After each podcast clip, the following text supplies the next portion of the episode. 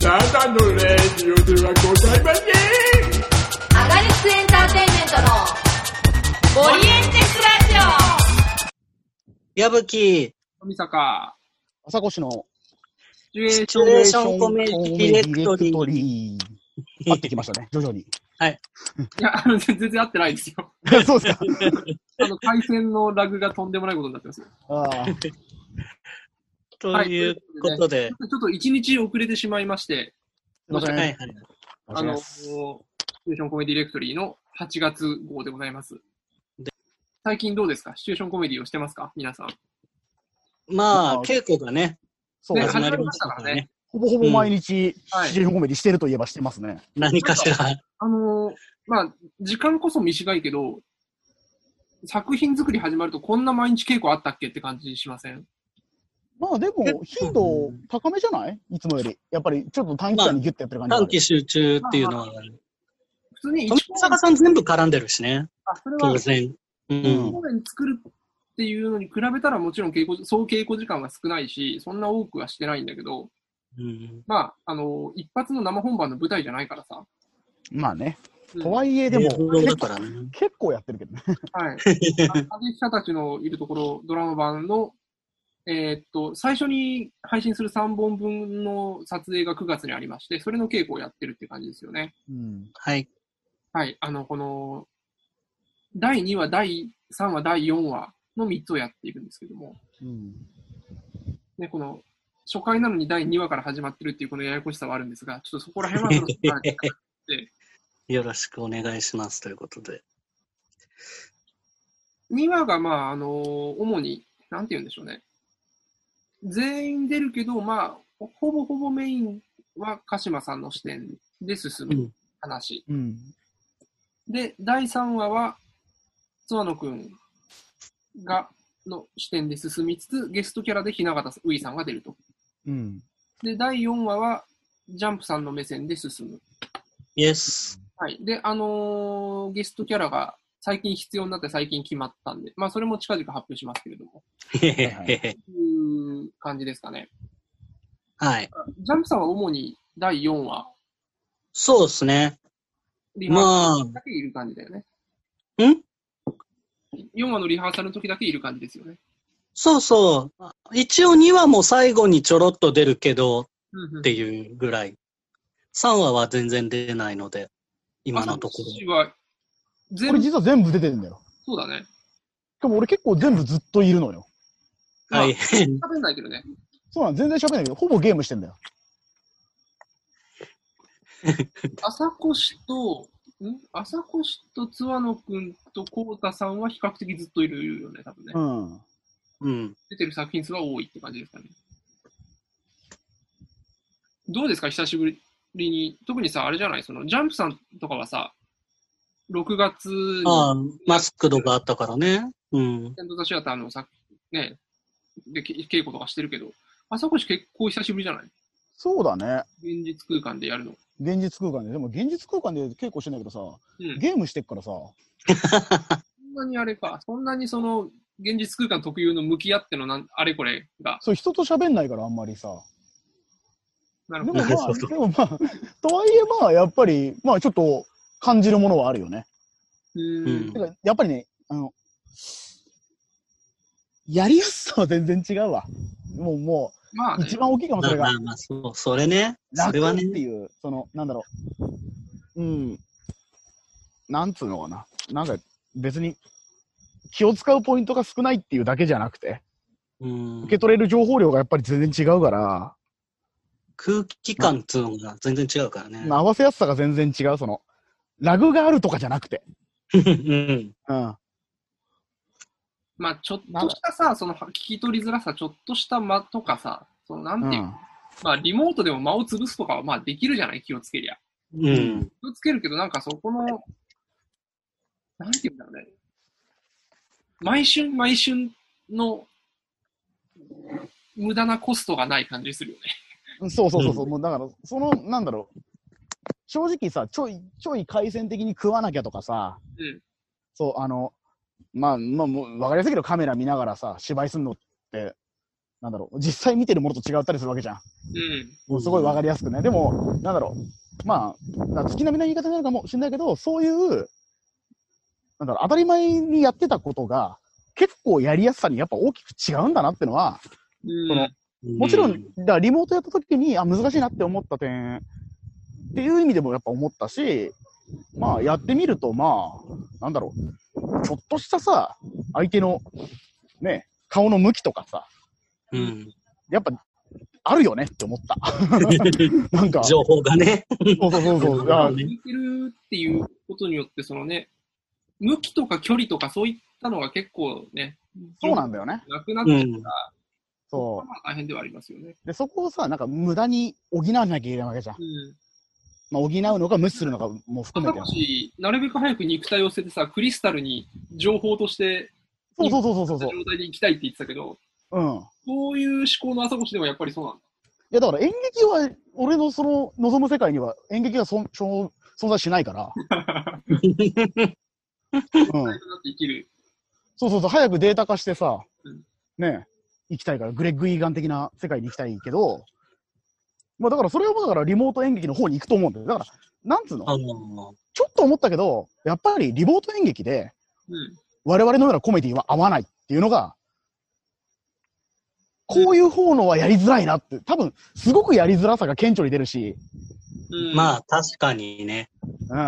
だからあれなんだよね、その、リモート空間でフィジカルを使った演劇をやるから難しいんだよね。ってのはちょっそと。うそうそうそうそう。そう。だだかからら、あのー見る側の、なんて言うんだろう。それはリモートに特化した作品をとかっていうよりは、なんて言うんだろうな。人が実際に演じるものを映像で映して、うん。これを見るっていうプロセスを経るから、リモートと演劇が適さないんじゃないかっていうのをちょっと思ってるんですよ。うん。ちょっとそれはねい、きなりリモート演劇わがかる。なんか最近考えた話にちょっとトピック移っちゃうんだけど、こうよくさ、演劇のさ、をにについて言うときに、演劇の上演っていうものは舞台上で、まあ、行われてるんだけど、うん。実際にその物語がさ、なんつうの、再生されているのは、その見てる人の脳内というかうさ、ん。まあ、だから小説とかとそこは一緒なんだよね、結局脳。内とか心の中で本当に上演は行われてるんだとう。うんん。いう話とかが、まあそういう言説がまああるじゃないですか。まあまあまあ、よく聞くやつですね。まあ、まあそうだなと思うところもあるし、いやいや、めうん舞台上でやってるやんって思うところもあって、まあ、なんとも言えないんだけど、俺はそこは。うん。うん全ばっかりではないけど、まあ確かに言いたいことはわかるっていうぐらいのスうタンス。ん。で、その考えで行くんならばですよって考えたときに、でもこの間ツイッターでもつぶやいたけど、あのー台本をさ、エチュードみたいな感じでさ、えなんつうの、即興劇として、リアルタイムでその、生成する、ううんん。うん。チャットだったり、Google ドキュメントの共同編集を使って、担当の役者というかさ、担当の役を決めて、例えばそれは作家同士でうん2人でやるとかでもいいんだけど、うん。リアルタイムでお互いのセリフというか、をうん。生成していく。うんうんだから紙面上でエチュードをやるってこと。っうんうんうん。ていう遊びやってみたら面白そうかなって思ったのね。まあ、それが演劇かどうかっていうと、まあ、議論がいるだろうね。でもさ、まあ、だまあ、わかるわかるわかる。言いたいことはわかる。脳内にで再生することが上演なんだとしたならば、これはもはや演劇なんですよ。でも、 じゃあ小説はどうなんだっていう。その場で生成されてないから。まあ、小説との差異はまあ難しいけど、まあでもそこかな、やっぱり上演で生成しているっていうことかな。うん。あのさ、あの、まあ、なんかその話を膨らませてもどうかなと思いつつ、あの、あれですよ、えっと、2ちゃんとかのさ、文化でもう今、廃れちゃった文化なんだろうけど、うん。あの、そういう都市伝説系のでさ、その場で生成されてった都市伝説がいっぱいあるわけじゃん。あるね、うん。はいはいはいはい。まあ、木更木駅とかでもそうだよね。安価でなんとかみたいなやつでしょ木更木駅で合ってるうん、如月駅の、うん、と合っかてる、よね。あとあのー例えばあれだよね、その、ここにいくら隠したから、そうそうそうそう当そうててそうみろそうって言ってやったら、なんかそこで殺人事件起こっちゃったんじゃないかっていう、あの、当とてにか、そう。リアル空間で探しに行った人になんか、が、その、実は犯人が人殺しをするために、まあ、う捕ん。まえてたみたいな、そういう都市伝説でしょ。そう。で、それはさ、まあ、あの、まあ、あ、うん、あれはもう完全に俺は演劇だと思っているし、うまあ、どっからが客でね、どっからが、その、プレイヤーなのかもわかんないんだけど、ん。うん。あれに関しては。でも、それに近いなとは思う。うん。で、まあ、そういうのは演劇ですよって言う言えるのは言えるのはわかんおかし ない。いのがさ、うん。こう、なんて言うんだろう。エチュードじゃないんだけど、エチュードなんて言うのまあ、うーんとね、難しいな。エチュードって言って即興劇でさ、舞台上で実際にやり取りするよりも少しさ、書くことによって整理ができるっていう利点はあるんだけど、うん。とはいえやっぱり完全に書いて遂行して稽古したものを上演するうん。っていうことは作り込めないで、どうやっても。うん。あの、もう一個ちょっと、それ、まあ、それの、なんか話を膨らませて申し訳ない気もするんだけど、あの、この間、あの、笑いの大学に出出てさ、うん。で、アおフタートークってゲストにあの、あの、スーパーササゴマシーンさんと言っていいのか、マッスル酒井さんと言っていいのか、んがいらっしゃったんですよ。うん。おプロレスラーなんですけど、あの、マッスルっていうね。リモートプロレスやってるもんね。そうそうそうそうそう、やってるからっていうので来ていただいて、その時に、その、まあ、見てもらって、感想が、うんうんこんなものをこの人数で、うんこれ、だってセリフとかも覚えてるわけでしょって言って。で、そういう、だから、あのね、ゲネの映像見てもらったのかあなあしかも、それ夜中にやったわけ、ゲネをね。うんああれで。で、それをこの夜中にやってるっていうこと自体が、まあなんかもうすごいっていう。ああ。あ、なるほどね。うん。で、だから要するに、プロレスはもうざっと集まって、ざっとそこでやって、うんっていうのだからなわけじゃない。としての評価っていうところ以前に、その、あの、記載として、奇妙なお祭りとして面白がってくれたみたいなでこも、とでもそでも要するにでもそれを、演劇ってそういうもんじゃないっていう。に、確かに、あの、この非効率さを嘆くこともあるけど、あるう種、ん記載として捉えたら面白いのかもしれない。そうそうそうそうそう。だから、まあ、た多分酒井さんはその、プロレスとの、自分がやってるものとの相対化でちょっと喋った部分もあると思うんだけど、でも、そこを言ってて、うんああ、やっぱでも、俺はさ、そこにあんまり好きじゃない人なんだよね、そこが。うん。その、うん。やってる方が楽しいのはまあ当然としてっていううんのもあるし、そこにはず一抹の恥ずかしさを感じなくもないんだけど、うん。エンターテインメントとしての成熟されてなさなわけじゃん、それって。なんだけど、うんまあ、まあ、まあ、そういう見方は、成熟っていうのがね、うんと、成熟さ、成熟というより最適化かなっていう気がするけどね。あ効率化であり最適化っていう意味で言ったら、あ、まあでも、やっぱり効率化されて最適化されるのは成熟じゃない文明としてって思うし、そまの非効率性をね言うのって、なんだろう、やっぱり、こう、まあなん、言っちゃうと、やっぱりだから記載であっていいのかなんだよね。やっぱり、祝祭であって、まあ、祝祭なんだけど、祝祭であっていいのかっていうのは思いつつやってるから。まあでもただ、やっぱり、まあ、そう見えるよなと、俺は普通に思った。だし、やっぱ俺がね、あの、高校生の吹奏楽部を聞きに行って毎回泣くのはそれじゃん、まあ、そう正 直。それじゃんというか、皆さんご存知のと言われても知らないけど、いや、でも、いや、高校生の部活のコンクールとか行くと俺毎回泣いちゃうんですけど、あまああ。ね、そのこ、のい、うん。だって、この1ステージのためにこいつら知るほど練習したのに、うん、ほとんど落ちるんだぜ、みたいな。それはまあまあ、それはありますね。そう。まあね。そう。で、俺はもうそれで、でもやってる時はそれすごい嫌だったのよ、そう言って言われるのが。うん。演奏を聴けやと。 でも、だから、それはでもあるなと思った。そういう、なんだろう。人が実際に集まって非効率でっていうことに、うん。まあ、重きを、うんやっ、ぱそこに感じるものがあるっていうね。あるよなって思った。やっぱり。うんなんでリモートでわざわざ演劇やんのっていう。リモートまでして。っていう。うんなぜわざわざ演劇という形式を取るのか、演劇、なんか実際に舞台でやってる演劇を再現しようとしちゃうのか、できないのに。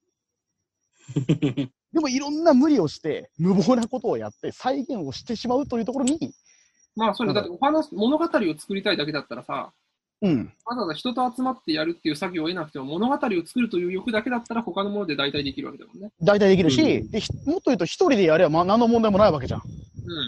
うん。うんまあ、一人芝居というメディアもあるけど、でもやっぱり舞台上でできなかったもの、まあ我々もそうだけど、舞台上でできなかったものを、あの、オンラインでもいいから再現しようとかさ、うん。今できる形でっていうね。そう、でも今できる形でってだけだったら、なんかもっといろいろ方法はあると思うんだよね。うん。うまい、頭のいい。けど、なんかそれを愚直に、どうやったら舞台でやったあれを、こう、いい感じに出せるかとかっていうのを、うん。やるのって、なんだろう。そのエネルギーの、なんだろう。ロスが生む熱さ、摩擦熱みたいなもうん。うん。のは、やっぱあんじゃねえのっては思った。まあだから、お祭りとして魅力的なんだよな、やっぱり結局ね。そうなんです、そうなんだうよ。んどうしてでそもことは不可分なんですよ。だけじゃなくて、うん。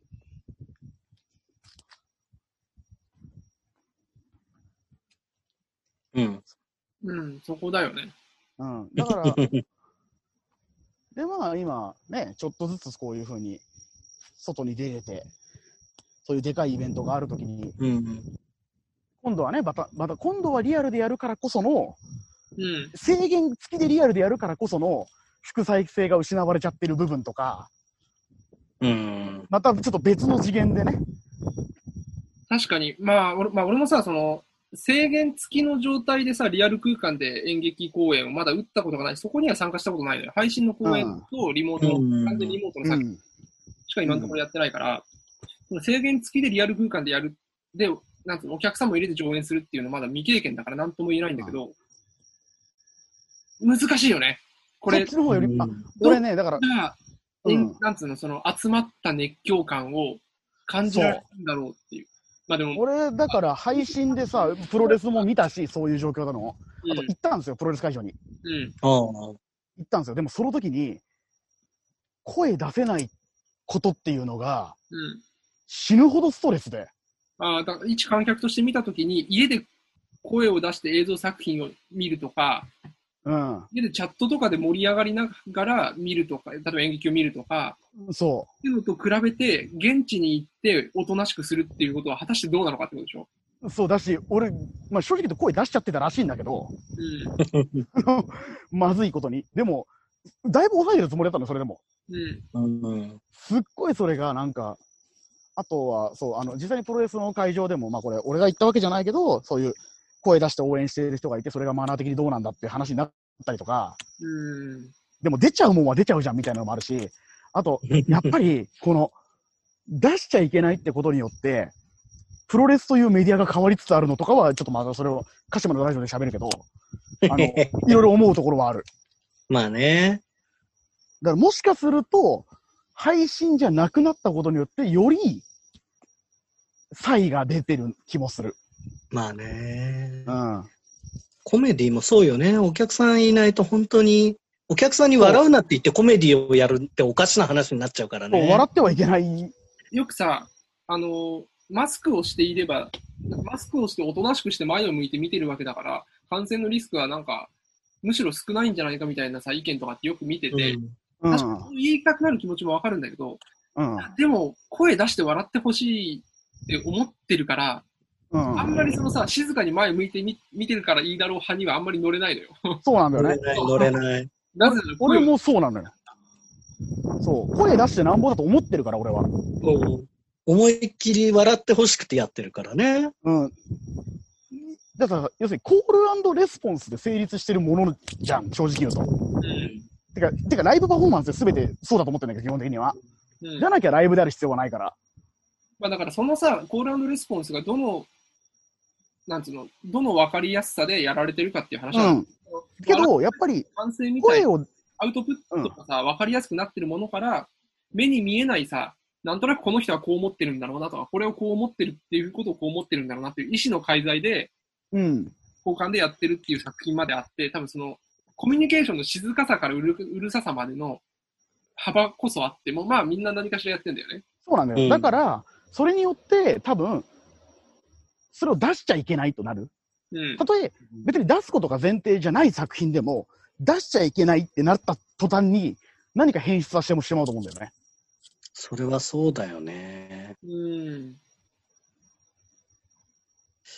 制限もされるもんな、絶対。そう、制限されない空間だったわけじゃん、正直ライブって。うん。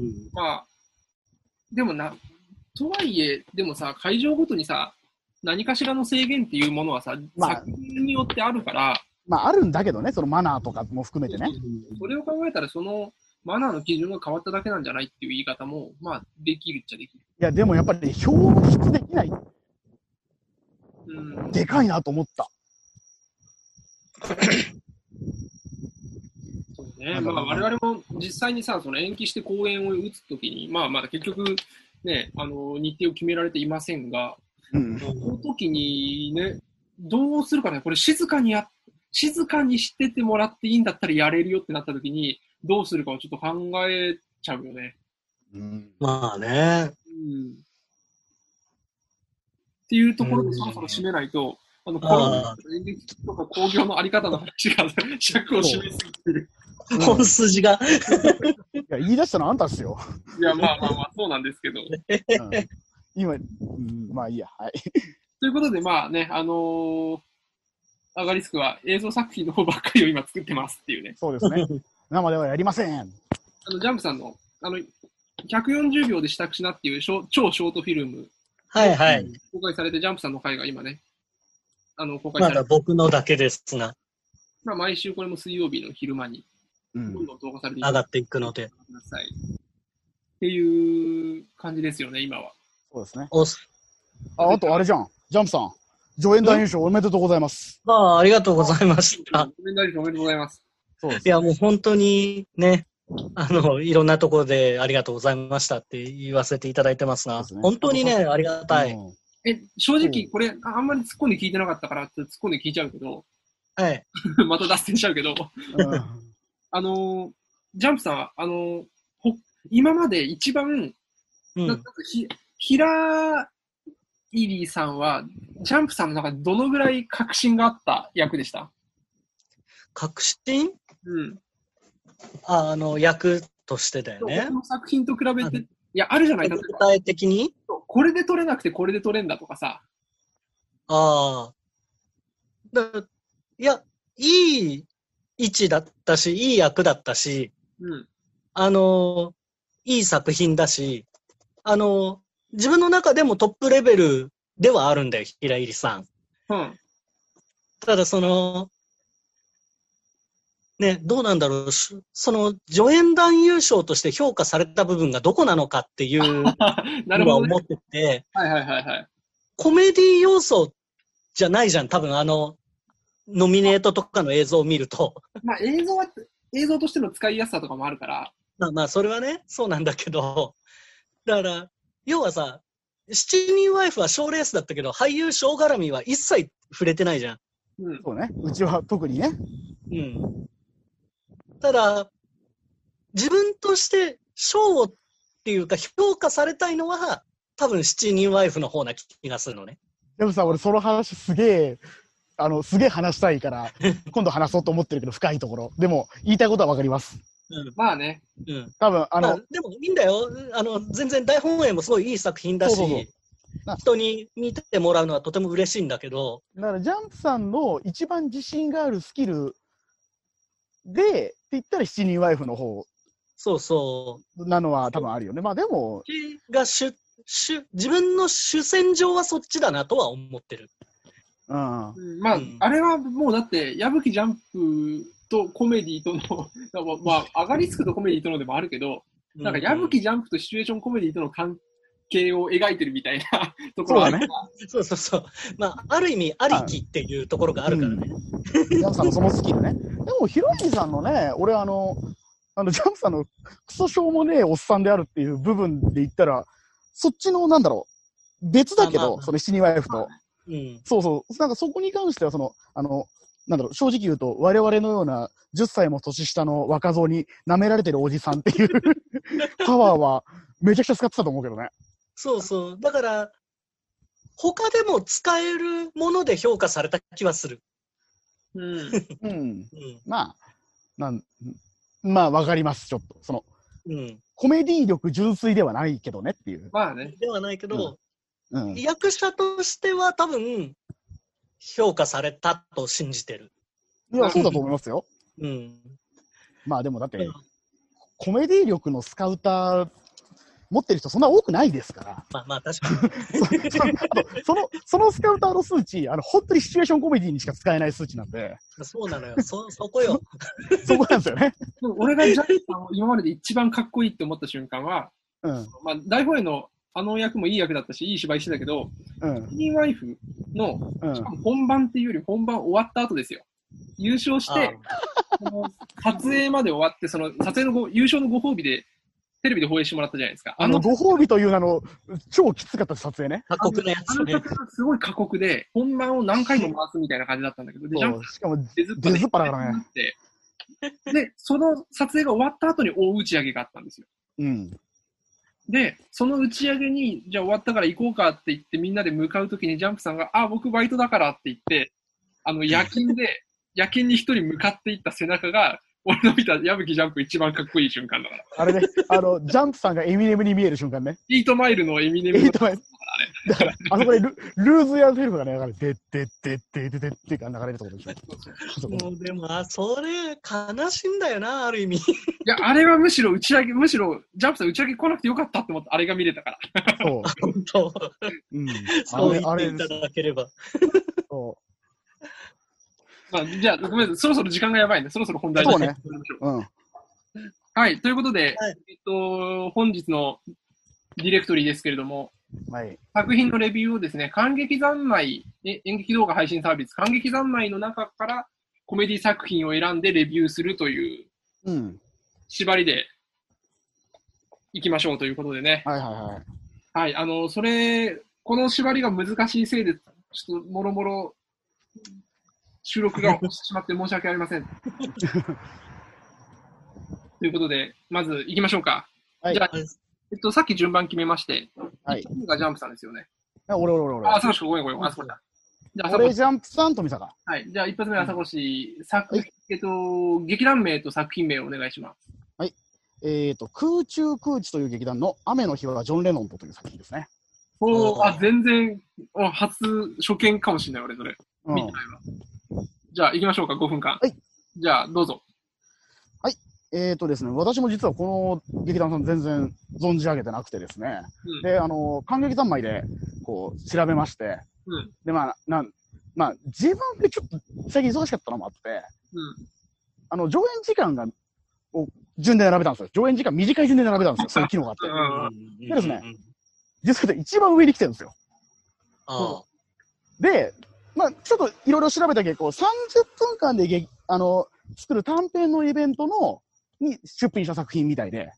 おーで、20分ぐらいで、であ、これはとりあえず見ようと思って、はい見て、で、その後もその、まあ、20分、30分、1時間ぐらいの作品をこうザーって見てたんですけど、で、まあ、なんか短いで選ぶのもどうかなと思いつつ、でもなんか普通に一番面白かったんで、おーえらあの、すげえ面白かったんで、これ、あの、あの、なんか今回紹介させてもらうんですけど、雨の日はジョン・レノンズという。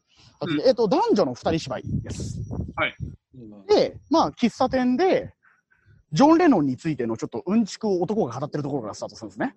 うん。で、そのジョン・レノンのうんちくがどうも 怪しいと。ほん、その、そのうんちく合ってるっていう。うん。うんちくとかエピソードトークなんですけど、ジョン・レノンがこういう、こういうかっこいいところがあったっていう。はいはいはい。話の筋がどうも怪しいと。で、女性がそれ突っ込んでいくんですよ、どんどんどんどん。うんでその話、え、だってこれ、これおかしくないここ筋が通ってなくないってっうんうんうん。ていうのを突っ込んでいくんですね。っていうところから始まるんですよ。で、まあ基本的にはその話があんまり上手じゃなくて、勢いで押しちゃう男と、細かいところに気づく女性というところで始まるんですけど、うん徐々にこの二人が、まあ、どうもカップルらしくて、うんってところが分かってくるんですね。で、簡単に言うと、この二人の別れ話の話なんです。うーん。あで、あとはですね、まああの、まあ、ちょっとね、20分だからどこまで喋るとネタバレかってのは難しいんですけど、あの、この二人の時系列がちょっと飛んだりします。戻ったり。ーあ同じ喫茶店で喋ってるんです。で、ある、その、さっきのその、スタートの最話をしてるところの前の時系列だったり、後の時系列だったりが、ちょっとシャッフルされるようになるんですけど、そのシャッフルが、まあ、あの演劇特有のあれですよ。いつの間にかシャッフルされてるっていう。ああ、シームレスに、あうんうんの、うん作そうそ品、うそうそう。時間が入れ替わってるやつね。そうそうそうそうそうそう。同じセリフでん行ったりとか、はいはいはいはい。なんですけど、これの処理がすごい上手いなと思って、多分これ脚本上の上手さなんですけど、あの、あれって見失う、見失い方ってすごい大事だと思ってて、うんあれこれ今どうなってんだこれ、あ、時間飛んでるんだって分かるまでの、この一瞬のクエスチョンうん。が長すぎても短すぎてもダメだと思ってるんですよ、僕は。うんなるほどあんあんまり分からない時間が長くて、んこれ何なんだって言って分かった時にはもう次の話になってるみたいな。で今の時間何だったんだって、あ、多分こういうことだったんだなって後で分かったりするやつあるじゃないですか。ううんんううんんあとは、もうさ、もうすごい分かりやすく、さっと言っちゃって、あ、もうこれそういうことなんだなって分かるのもあるじゃないですか。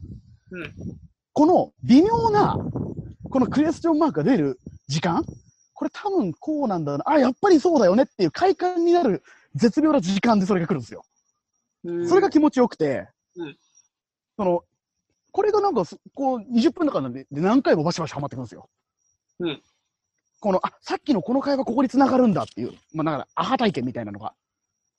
が、このバシバシきも決まっていく気持ちよさと、あと単純に、この、二人の掛け合いの妙というか、まあ、もうボケとツッコミが綺麗に決まってたりすして、あ、20分の中にこう、よく、こう、なんだろう、ネタと、その、時系列シャッフルの面白みと、あと普通にその、二人の関係性の変化がだんだん切なく見えてくっていうのが、こう、なんだろう、ききめ細やかにというか、綺麗にこうパタパタパタってはまっていくのがすごい見てて楽しかったです。へこーのキャッチフレーズが、あの、ジェットコースターヒューマンコメディっていう、ほうほうほこの作品についてるんですよ。うんあ、でもまさにそうだなと思って、こう、ザーって流れていく中で、たまにこう、その時系列が入れ替わる瞬間に振り落とされそうになるんですよ。うんすって、んってどっか行くんですよ。でも、すぐ気持ちよく戻ってきて、おお、今のスリルみたいな。うああ、なるほど話。から振り落とされなかったぜっていうのもあるし、あとは真実が次々出てきて、あ、さっきのってこういうことだったのかとか、さっき女性が怒ったのはこれに関してだったのかとか、さっき若干感じた違和感はこれのことだったのかって、別にそんな、それが、謎解き的にこう、ミステリー的に組んであるわけじゃなくて、普通に見てて面白い中でそういうのが次々と決まってくっていうのは、これは綺麗だなと思いました。なるほど。ありがとうございます。ははいい。5分でした。ちなみに、あの、空中空地さん、名古屋の演劇ユニットです。はい。空中空地。空中空地さんの雨の日のジョン・レノンと。そう。なんか、ちょっと今見たくなったな、普通に。うん。で しょあのね、で、サクッと見れるので、うん。おすすめだよ、普通あなるにほ。30分のだったら、 30グランプリって読むのかなこれ30そうそうそう、多分。短編のオムニバスみたいなのに出てたやつってことかなそうなんだと思う。で、あの、舞台セットもすごい簡素で。へえ。そちょっとこれ後で見てみよう。う。うん。さてさて、じゃあ時間もあれなんで、ジャンプさん次行きましょうか。はい。えっ、と、僕がみや、ね、お届けするのが、はい。えっと、少年社中のおうヒーローズ。はい。はヒーローズがタイトルですね。劇団名少年社中。どうぞ。はい。えっと、少年社中のヒーローズというやつなんですが、えっと、あらすじ的にはヒーローたちの話です。なんか特殊能力を持ったヒーローなんだけど、すごい力を持ってるわけじゃないから大手のヒーローになれずにフリーでやってて、賃貸のみんなが集まる秘密基地みたいのを使ってるヒーローたちがいるんですよ。うん。で、そのヒーローたちが、みんな寝てて、気がつくと前日とかの記憶がいまいちないと。うんで、基地から出ようとすると、なぜか基地の扉が開かずに閉じ込められてて、しかも9人ヒーローが住んでるんだけど、1人一般人が混ざってる。10い。人目がう。んで、みんな状況が分からずに今どういう状況になってるんだろうって思ってる中で話が進んでいくんだけど、どうやら外ではものすごい敵が現れて人類滅亡の危機らしいと。うん。で、それを助けに行く、行こうってするけど、外に出られない、どうなるのみたいな感じで話が進んでいくんですね。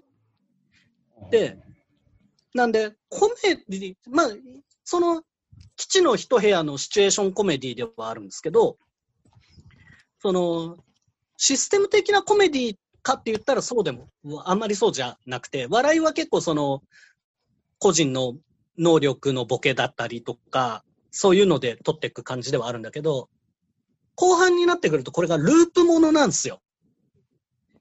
その、ある意味、あるじ時間、そのカウントダウンがなぜか起こってて、それがゼロになると、戻ってるんですね、次の、はい、時間にうん。あの、始まった時にまた戻っててっていうので、一人だけそのループに気がついて、あれこれってってなってるような状態に次の段階でなって、うん。で、またループしてってなって、ループを繰り返す中で、ちょっとずつ真実が、真実というか、まあ、真実が分かってある一点で。う。うんん。で、このクライマックスになるんですけど、このね、その、ループとその真実っていうのが結構切ないというか悲しい感じになってたりとかして、ああで、まあそのヒーローたちが戦いに、僕たちはヒーローなんだから戦いに行かなきゃみたいな、その個々が持ってる、なぜ底辺のだけどヒーローをやってるのかみたいなその思いとか、うんそういうのが熱くて面白かったんですね、結構ね。なんとなくわかりました、今。なんとなくわかりました。うん。これもね、でも、俺もやっぱり長い時間見るのがきついからと思って、とりあえず2時間にはならないものを探してたから、1時間24分だから、まあ85分ですよ、うーん。約。うん。で、見てたので、これもまあ、そんなに時間かからず見れると思うんですけど、そのね、あのーもったいないとこもあるのね。ところどころね。その、せっかくこの設定にしてんだったらこうすりゃいいのにっていうとこがないわけじゃないんだけど、でも最終的に最後まで行くと、ちゃんと伏線とかが、あ、そういうことねっていう、その気づきもあったし、面白かったです。なんだろうな、な、な、あと何がある言っていいこと、言っていいこと。あ、終わり終わりなの終まわあ、りもういいんじゃない大丈夫 ?5 分経ってないか。まあ、いっか。立ってないけどこんな感じで、少年社中のヒーローズというのでした。はい。ありがとうございまはす。い。少年社中ってでもあれですよね。もうベテランもベテランだしね。うん。大きいとこそうそう、結構長いとこ。で、そんなコメディじゃないのも多分やってるし。ジャンプさんってもしかして世代同じぐらいもうちょい上いや、多分同じぐらい。あのね、少年社中の人で一人、昔ファルスに出てくれた人はいるのよ。へえ。ううん、だから一人だけ知ってる人はいたんだけど、見てる中で。う そうそう。でもね、ちゃんと見に行ったことが全然なくて、あ、こういうのもやるんだと思って見てましたね。なんかコメディっていう印象全然なかったっすわ。そうそう、俺もコメディの中で少年社中が出てきたから、ああ、少年社中やってんだっていうのもあって見た感じはあったんだけど、あ、本当だ。確かね、ヒーローズ。これいつぐらいの作品なんですかねあいつだろう、年代書いてあるかな。書いてね ?3 年か。なるほどね。あ、ありましたありましたね。はいそ。うそう。じゃあ、俺も行きましょう。あはい、えーっと、私が選んだのがですね、ごめん、先週あんなこと言っておきながら、中野劇団代役です。おい、マジかよ。いや、もう本当に、こういうとこだよね。こういうとこですよ、人間性が出るのいが。やあの、はいは結い。構いろいろ見たんだけど、あのーこれね、代役な、なんで今代役かっていうと、いや、まあ、10分間とかで選ばなかったから、まあ、そこは許してよっていう。はいはいはい、まあいいや、はい。あれなんですけど、 はい。えっと中野劇団代役。こちらがですね、あのー第19回公演で2018年に上演した作品なんですけれども、あらすじが、えー誰も家に呼んだことのない弟が、ある日彼女を家に連れてきた。慌てる父、いつもと違う姉。彼女は気づいてしまう。5年ぶりとなる長編新作は、そんな平凡な家族の物語。ということで、キャッチコピーが、母が人工知能だと知らずに18年間生きてきました。という作品なんですけれども、そう、これあの、大阪でしかやらなかったから見に行けなかった作品ではあったんですよ。で、チラシがすごいなんか印象的で面白いなって思って、あのーまあ、A、お母さんが AI だっていう話なんですね。うんう。んうん。で、お話の方としては、あのー嘘をつ、隠し事をしているホームコメディっていう、まあ、王道中の王道なんですよ。まあそうですね。この2018年にこれをなんかやってて、しかも今じゃないとできないネタでやってるっていうのが、まずそこが、おおこれは、なんていうの今このジャンルアップデートしてくるの熱いなってのを思ったのがあって、長野劇団らしいよね。すごくそういうところが。かもなんしか、れないです。今それやって、それを、あちゃんとそれで新しいことをやってるっていう。そうそうそうそうそう。まあ、その家が十数年前に、そのお母さんが家を出て行ってしまって、帰ってこなくなったと。うん。で、そこからそれ以来、あの AI、っていうかまあスマートスピーカー的なものですよ。あの AI スピーカー。うん。壁というかさ、まあ壁になってる、要するに客席側ですよね。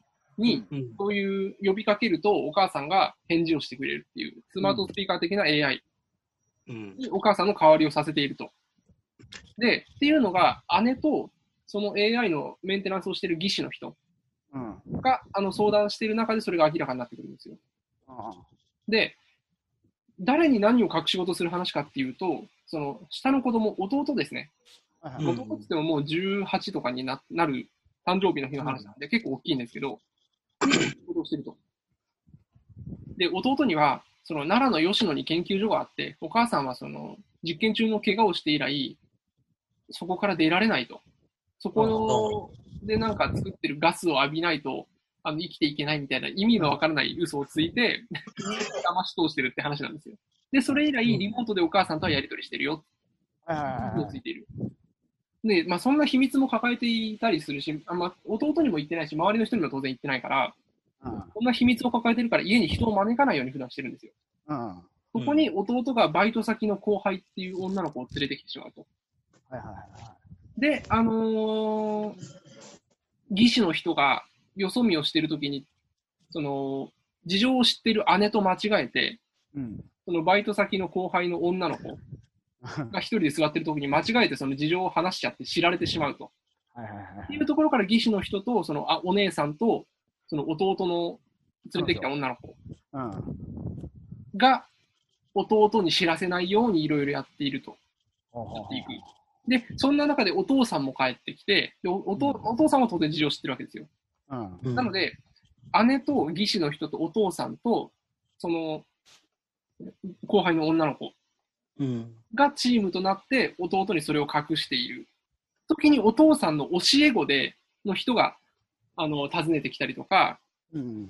そのお父さんのお姉さんだからおばだよねがうん訪ねてきたりとか、って言ってどんどん今日ばっかりいろんな人が来るとそれによってその誰かについた嘘がこの人からすると話がおかしくなるっていうまあベタなやつを綺麗にやっていくんですよ。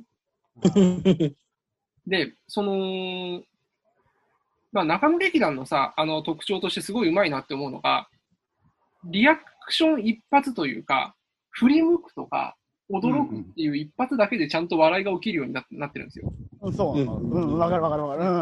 あのー10分間2019のさ、あの映像で、門真の授賞式でも流れてた映像でもそうだけど、あれって割り箸割ってるだけでお客さんはさ、なぜか爆笑してるっていう、うん。要するに情報の出し方がうまいから、誰かがワンアクション、大げさなことしなくても、笑いが取れるような仕組みになってるんですよ。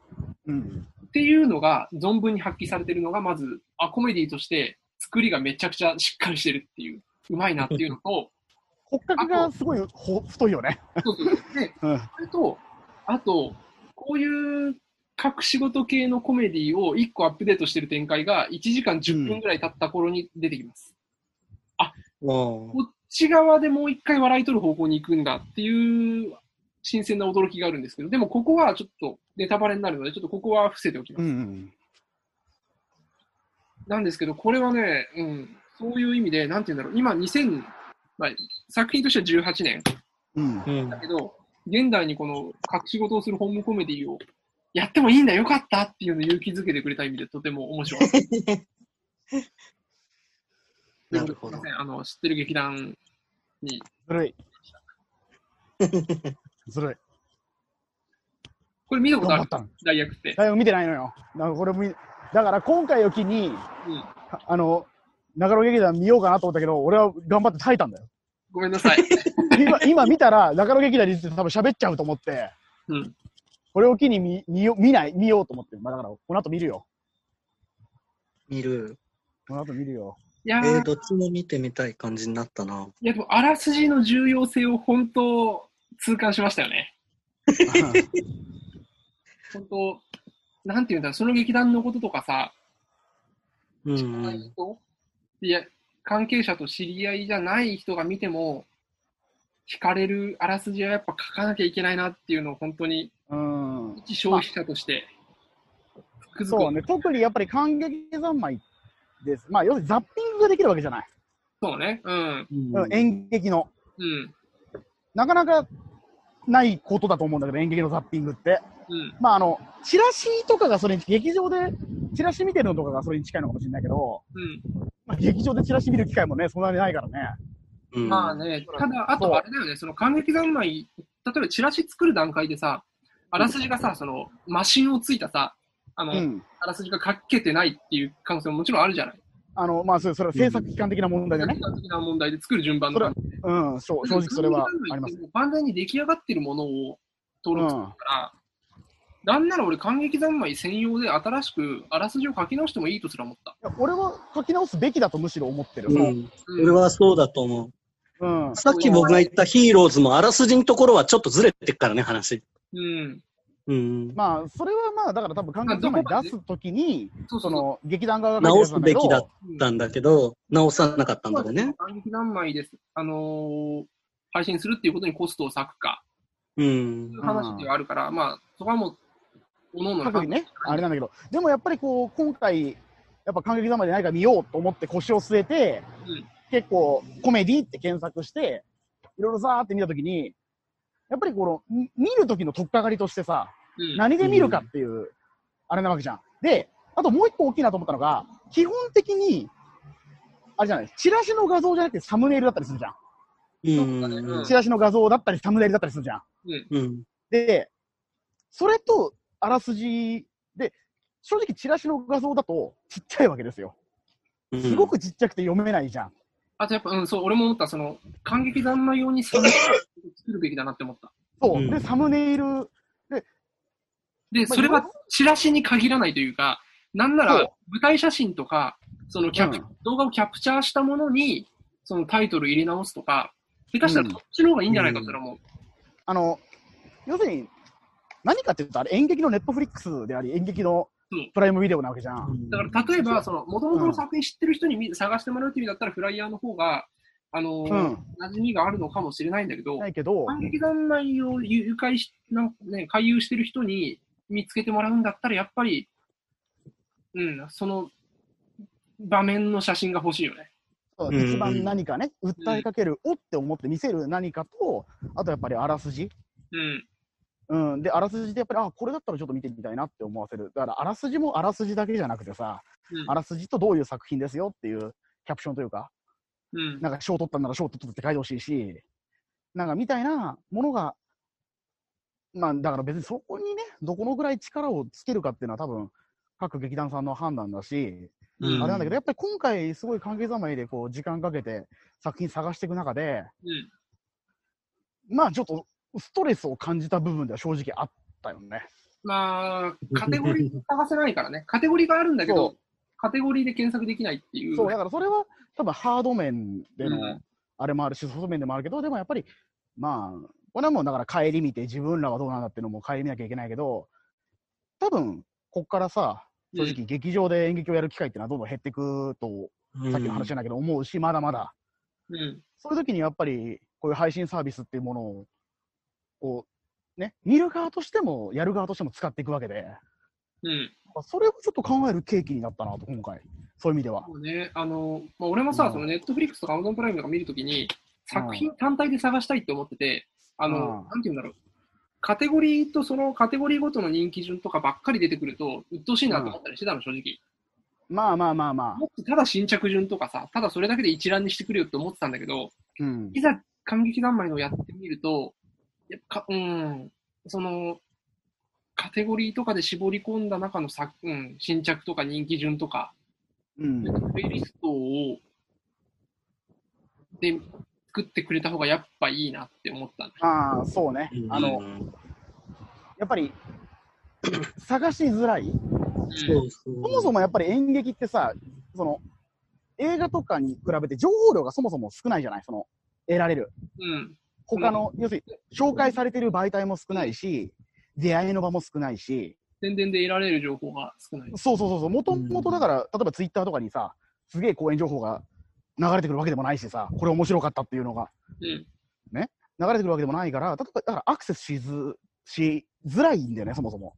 うん。だからこそ、ちょっと、こう、今回、なんか調べたときに、いろいろこう、うーんって思う部分は、まあまあ、それはね、まだ、そんな、成熟されたサービスではないからさ、ん使う方も含めてね。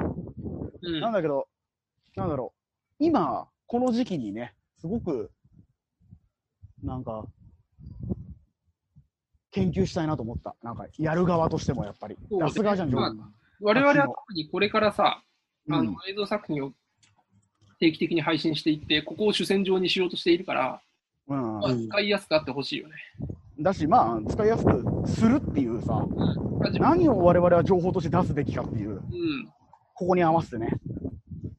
まあ一応ね、その無無料で3分間お試しで見れたりとかするから、それに合わせてなるべくドラマ版の構成は考えていこうと思ってるけど、うん、うん。うんまあ、研究しがいがあるなとは思った。そうですね。そうんという感じですかね。う。はい。投げ。なの で、皆さんもぜひ感激までいろんな作品を探してみてください。はい。はい。はい、そして、過激派たちのいるところ、ドラマ版の配信もお楽しみにということで。そうだね。もう来月でしょだって撮影が。あうん撮影来月ですね。わお10月からはもう出さなきゃいけないからね。もうだって、もう9月だからね、これ。もうほぼ体感的には。あと2週う間かな。やばい。ん。 15、6日。わお。じゃあ、頑張りましょナイス。ということで、う。はい。本日は以上ですかね。はいではでは、はい。矢吹と、富坂と、星野。あれ違った。あでし赤た。星でした。ごめん。はい、また来月。あーす。ナイス。